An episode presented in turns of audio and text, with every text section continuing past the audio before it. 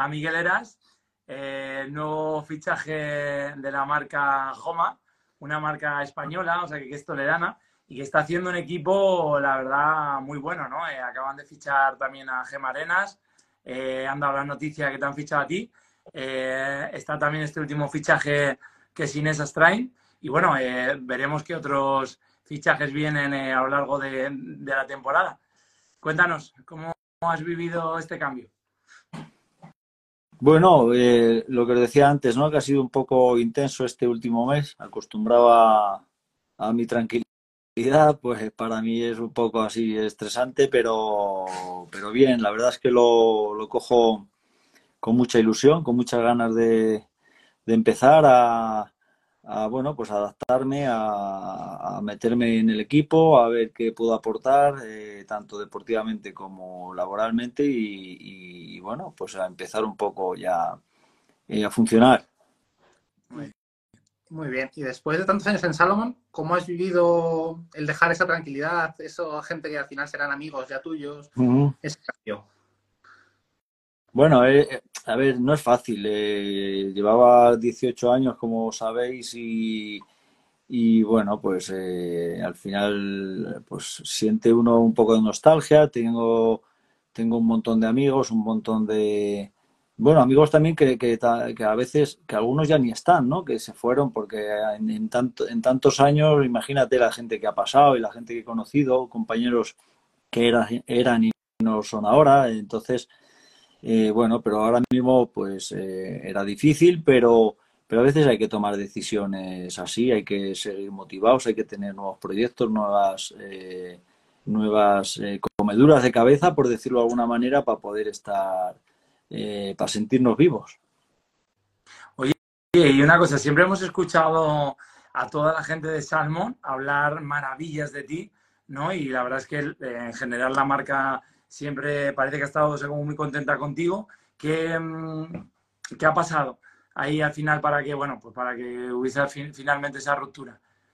No, no, ha pasado nada, no ha pasado nada, eh, simplemente lo que os digo, ¿no? Que hay veces que, eh, que hay que tomar decisiones para, para hacer un cambio, ¿no? Para a lo mejor romper esa, esa monotonía o esa, esa rutina y, esta es una oportunidad eh, para mí buena.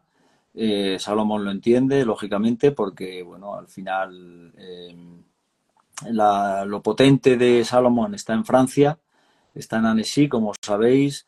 Eh, la evolución de, los productos o, el diseño está todo allí en Annecy. No, pues en los últimos años yo no, no formaba parte de, todo ese trabajo y aquí, eh, aquí sí, sí que lo voy a hacer, es algo que, lo hemos hablado, que, es parte de, del, trabajo que tengo que hacer, aparte de lo deportivo, porque a mí me, encanta, eh, la gente que me conoce sabe que me gusta mucho el tema de, de, bueno, pues estar ahí siempre con el peso del material, con los materiales, con el con la comodidad, con el tejido, con, con todo, ¿no? Con la evolución del material en, en general. Y, y, y es esa la decisión que ha habido, no ha pasado nada absolutamente. Los amigos son siguen siendo amigos, los de Salomón, y, bueno, eh, eh, todo lo, entienden y saben perfectamente que, que, me, que me ha costado eh, la decisión por, por estos años que llevaba, por tantos años que llevábamos ahí,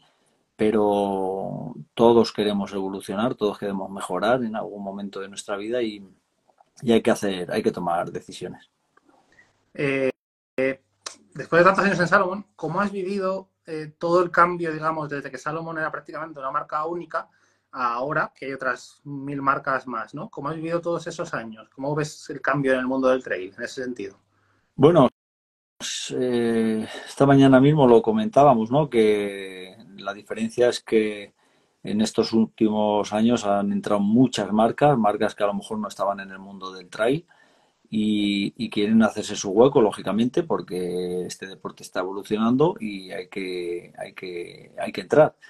Entonces esto era, yo ponía el ejemplo de, cuando éramos pequeños, a lo mejor vosotros ni lo habéis visto, ¿no? Pero cuando éramos pequeños y teníamos eh, la, primera y la segunda en la televisión, no había más, ¿no? Pues ya está. O veías la una o veías la otra o te ibas a dormir, ¿no? Pero, pero ahora eh, hay 200.000 canales y hay 200.000 empresas que venden zapatillas, material de montaña.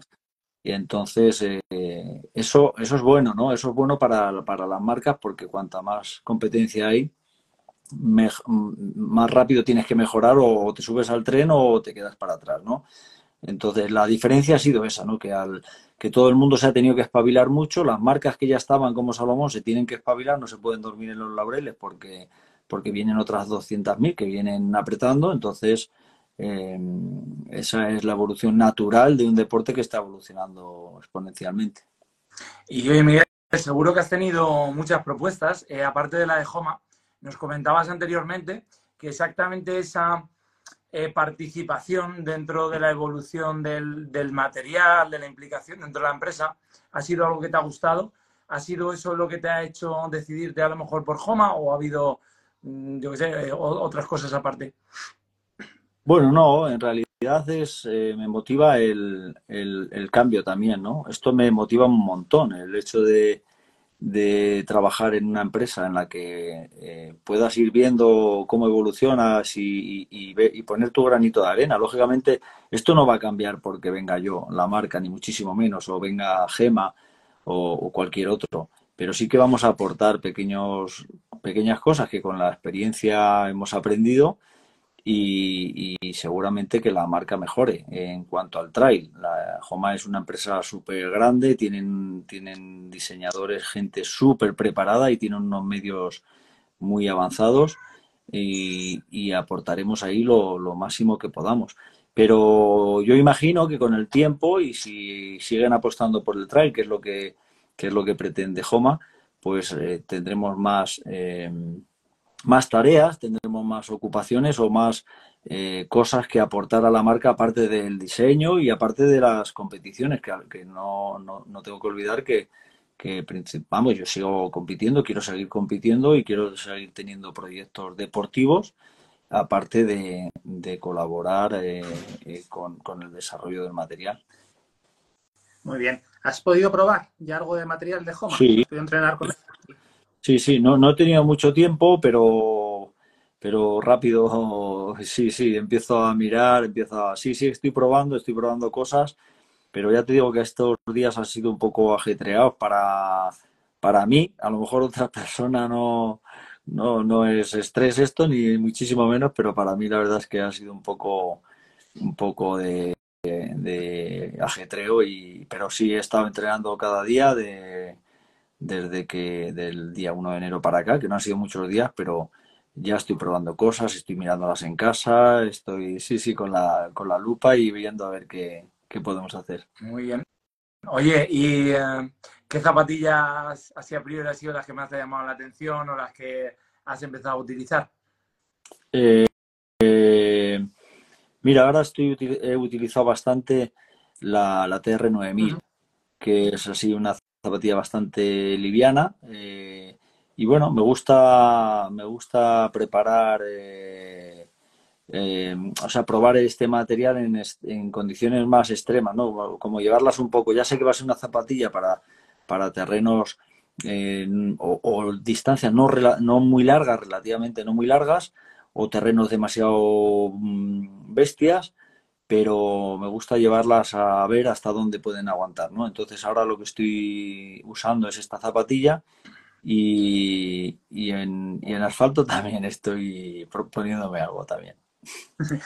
Oye, y eh, eh, hablas de probarlas a ver hasta dónde pueden llegar.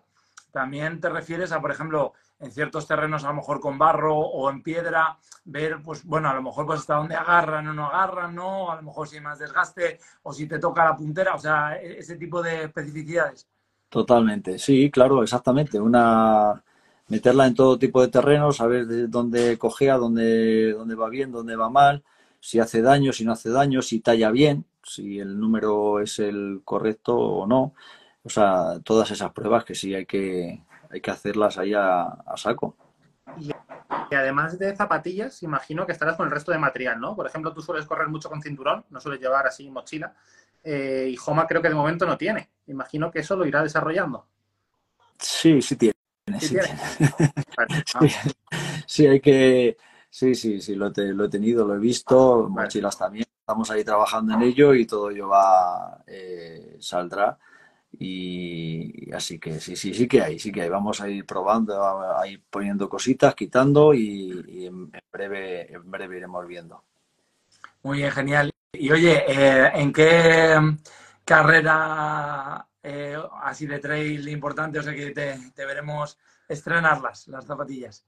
Pues la primera voy a ir al Meridiano, al Maratón del Meridiano, ahí al Hierro, que es ya, o sea, no queda ni un mes. Y, segunda carrera, si todo va bien, es la Gran Canaria. O sea que Meridiano es una carrera relativamente fácil, técnicamente fácil, pero, pero bueno, otra Gran Canaria ya son palabras mayores, distancia larga y, y ahí probar, haremos un buen test de, todo. Muy bien. Eh, ¿Objetivo principal del año? ¿Nos puedes hablar ya algo así a grandes rasgos, aparte de las carreras? Bueno, ya yo creo que me conocéis un poco, no nunca tengo un objetivo. Eh, mm, tengo idea otra vez de Mont Blanc. Eh, a pesar de, los tropezones que he tenido en esa carrera, que han sido muchos, pero, pero bueno, soy testarudo y quiero, quiero volver y, luego, no sé, tengo pensado travesera también, que el año pasado la tenía en mente y a última hora me hice daño y no pude ir.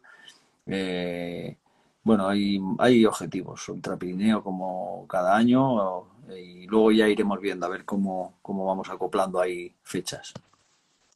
Claro, sí, porque comentabas entonces ahora, o sea que la siguiente es la, Gran Canaria, me imagino pues eso, que una carrera tan larga también, pues bueno, un poco como preparativo a lo que pueda ser la temporada también de, de ultras, ¿no? De que pueda haber carreras luego de ultras, como estabas comentando, ¿no? Pues el, el Mont Blanc o la Ultra Pirineo o la Travesera, que al final pues necesitas hacer también esas distancias, ¿no?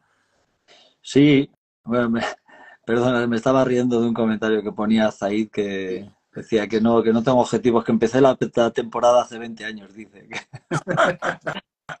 Sí, es un cachorro. Pues, pues, que sepas que he parado, he parado 10 o 12 días ahora, ¿eh? que he tenido que parar, que me, he puesto ahí un poco malo y he tenido que parar un poco. Así que ya se ha cortado esa temporada de 20 años. sí, al final, al final eh, sí, si quiero, si se pretende ir a Montblanc en el mes de agosto hay que ir metiendo carreras de volumen, porque entrenando es muy complicado hacer esas tiradas y lo mejor siempre son carreras previas. Tras Gran Canaria es demasiado pronto porque, bueno, yo siempre digo que, me encanta esa carrera porque la hice hace un montón de años y me gusta, pero lo complicado de esa carrera para un salmantino es, es entrenar, ¿no? Porque eh, aquí hace mucho frío en invierno, eh, aunque este año está siendo suave, pero de momento, pero, pero bueno, es complicado prepararse una ultra de, pues eso, 10, 11 horas eh, cuando hace así tanto frío, pero este año ya me lo he propuesto y si todo va bien y puedo entrenar bien, estaré allí en Gran Canaria. Genial. Con suerte, te veremos o por travesera o no sabemos si en Riaño este año a lo mejor repetimos, que ya hemos estado varias veces. Sí, sí, sí, joder, Riaño, sí, sí. Allí, bueno, ya sabes que ahí estoy más intranquilo porque en realidad allí el trabajo ese de, bueno, pues de balizar y de que nadie se caiga y todo, que nadie se pierda, me pone más nervioso quizá que estar ahí en la salida del Mont Blanc. Pero bueno, ahí estaremos. Yo tengo que decir que hubo en un habituallamiento que me estuviste echando Coca-Cola y, el que me puse nervioso fui yo, decir, joder, qué lujo, qué lujo que me esté eh, habituallando Miguel Eras a mí. Ah, sí. Y ahí en el mirador del tombo sería quizás. ¿No te acuerdas? Sí, por ahí. Sí, vamos, en el, en de la primera etapa, en el, en el primero que hay. Ah, sí, sí, en el mirador del tombo, sí, sí. De los pocos que hay, vamos, porque al final es una carrera un poco, ¿no? Semi-autosuficiencia y... Es complicado, es complicado hacer habituallamientos ahí porque estás todo el día por ahí arriba y es complicado llegar, pero, pero bueno, está, es bonita. O no, o me decir lo contrario, no, ¿no? Es bonita la carrera. Para nosotros es de nuestras carreras preferidas y el que no la haya hecho o no la conozca, que lo mire, porque es alucinante. O sea, es brutal. Luego la convivencia en el campamento, se junta todo ahí en esa carrera. Y además son etapas que yo creo que, bueno, hay, hay un poco de todo, pero las hay rápidas, hay zonas técnicas, alguna, la, esa primera etapa que tú dices que es un poquito más larga, pero bueno, las demás son asequibles y, y no te deja muerto para que llegues al campamento y te metas allí en la tienda y no puedas ya ni hablar con el vecino, ¿no? O sea, que son, que son, bueno, suaves entre comillas, dentro de lo suave que puede ser correr por montaña. Y, bueno, que también se quiere que haya esa convivencia, ¿no? Después de las competiciones. Sí, eso desde luego es espectacular. Aunque también tengo que decir a la gente que para lo que Miguel Eras es suave, para el resto de los mortales es, pues bueno, eh, unos, unos desniveles buenos y porque, por ejemplo, subir al espigüete es un reto, o sea, subir y bajar es, bonito, porque se hacen unos desniveles ahí muy, muy grandes en algunos tramos y la verdad es que, pero es espectacular, las vistas, el terreno, vamos, yo estoy con muchas ganas de volver. Espigüete es una montaña muy chula, ¿eh? fíjate, esa subida por donde solemos subir en la carrera, que es la cara sur, no era una subida, no es una subida común. Eh, se sube y se baja por donde bajáis en carrera vosotros, pero esa, esa subida sur eh, es, es, bien bonita, es técnica, al final es dura, eh, pero, pero no es común, no es, la, no es el sitio común por donde va todo el mundo aunque esté marcada, ¿no? Con hitos, pero no. Y es, es muy. A mí me gustó mucho, la vi el primer día que, estuve por allí haciendo los recorridos, me encantó y dije, por aquí subimos fijo. Y luego la otra carrera que has comentado, Travesera, eh, nos han preguntado también más por ahí y bueno, Rubén la ha echado el sorteo a ver si le toca. ¿Qué consejos darías a alguien para preparar una carrera tan tan dura como Travesera? Bueno, eh, en realidad me los tendrían que dar a mí los consejos, porque no, no la... Pero bueno, ya hablaré con Merillas a ver si me da alguna pista para que no me meta más de, dos horas, que, aguante un poco, que no me meta tanto, ¿no? Eh, pero, pero sí, no, es una carrera... Eh, la estuve haciendo este verano, he estado entrenando por allí, la hicimos en, en un par de etapas, mi hermano y yo y Omar, un amigo. Y, la verdad es que es, pico de Europa, es, una, es, es muy técnica, hay que, hay que es muy de andar, es muy de bastones de, y de sobre todo de tener mucho cuidado bajando para no, para no hacerte daño, ¿no? Y si quieres ir rápido,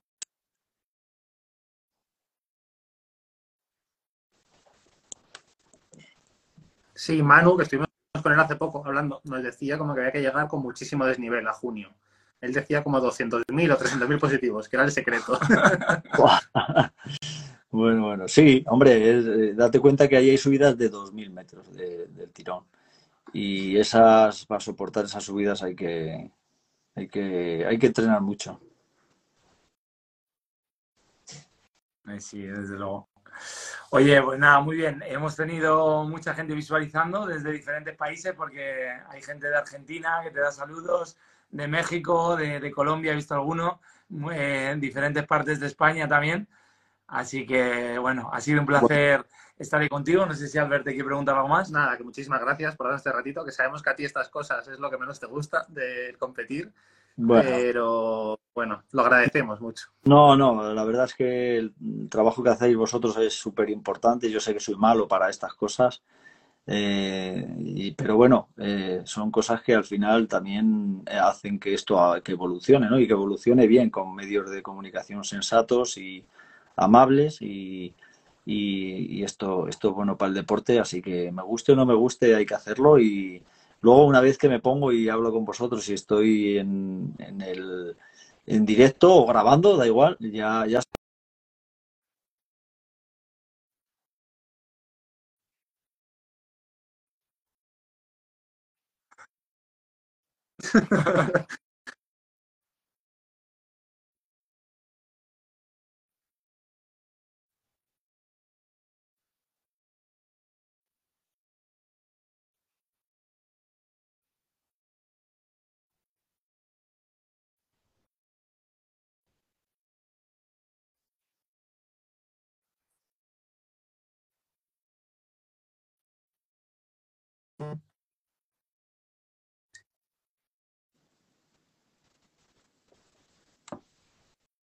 Se te está cortando, Miguel. Mm, yo soy, escucho bien. Vale. Nos dice por ahí, Zahid, que tenéis un reto que no te olvides.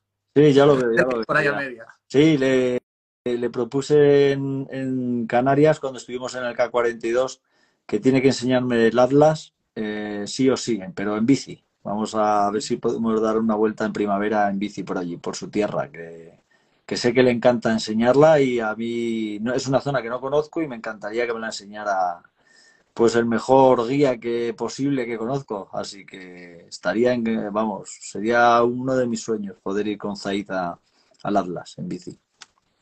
Qué bien, qué bien. Tiene que ser una pasada. Bueno, Miguel, pues nada, eh, muchísimas gracias por este ratito. Gracias. Eh, tengan muchísima suerte con Joma. Esperemos que te traiga muchas, muchas victorias. Seguro que sí. Tú eres un crack. Y hablamos en otro ratito más adelante. Cuando queráis. Me escribís, me llamáis, lo que queráis y hablamos otro poco. Genial. Pues nos vemos por las montañas. Muchas gracias. Un abrazo. Un abrazo fuerte. Hasta Adiós, luego. saludos, hasta luego. Adiós.